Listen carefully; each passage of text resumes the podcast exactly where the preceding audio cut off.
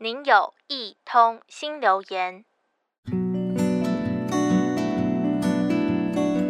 现在科技方便，人手一机，想要什么，按一下就会出现在眼前。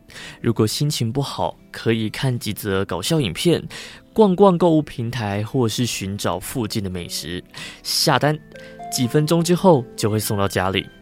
关于那些情绪不稳定的日子，我就是用吃来纾压。适逢公司最忙的日程，工作繁杂之外，总是和主管来来回回修改资料档案。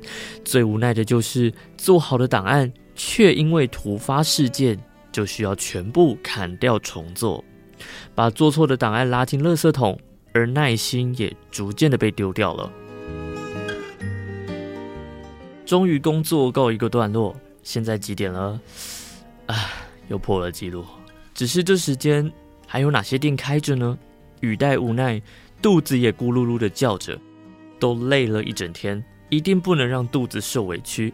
打开美食外送平台之前，被推播到了一则新闻，是有关于外送员被弃单的故事。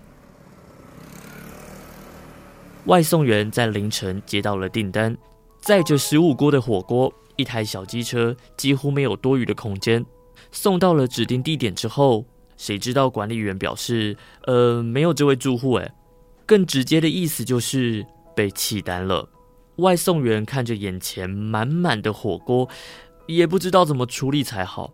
换作是我，大概就是耐心全失的抱怨着，然后疏解完怨气，才愿意面对弃单吧。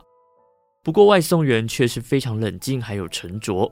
分送火锅到附近的派出所，帮值班的警察送上宵夜。随着火锅的香气，这次的弃单事件就这样完美的解决了。突然被取消的状况其实很常遇到，但没能一次是静下来好好处理的，总是骂了一番之后才发现于事无补。外送员的态度值得学习，要是我少点抱怨，或许有机会早点下班吧。把情绪稳定，去面对突发事件，则天下无难事。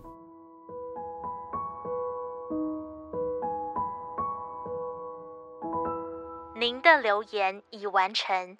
如有其他心情留言，请到多用心 FB 或是多用心 Podcast 进行留言。下次见。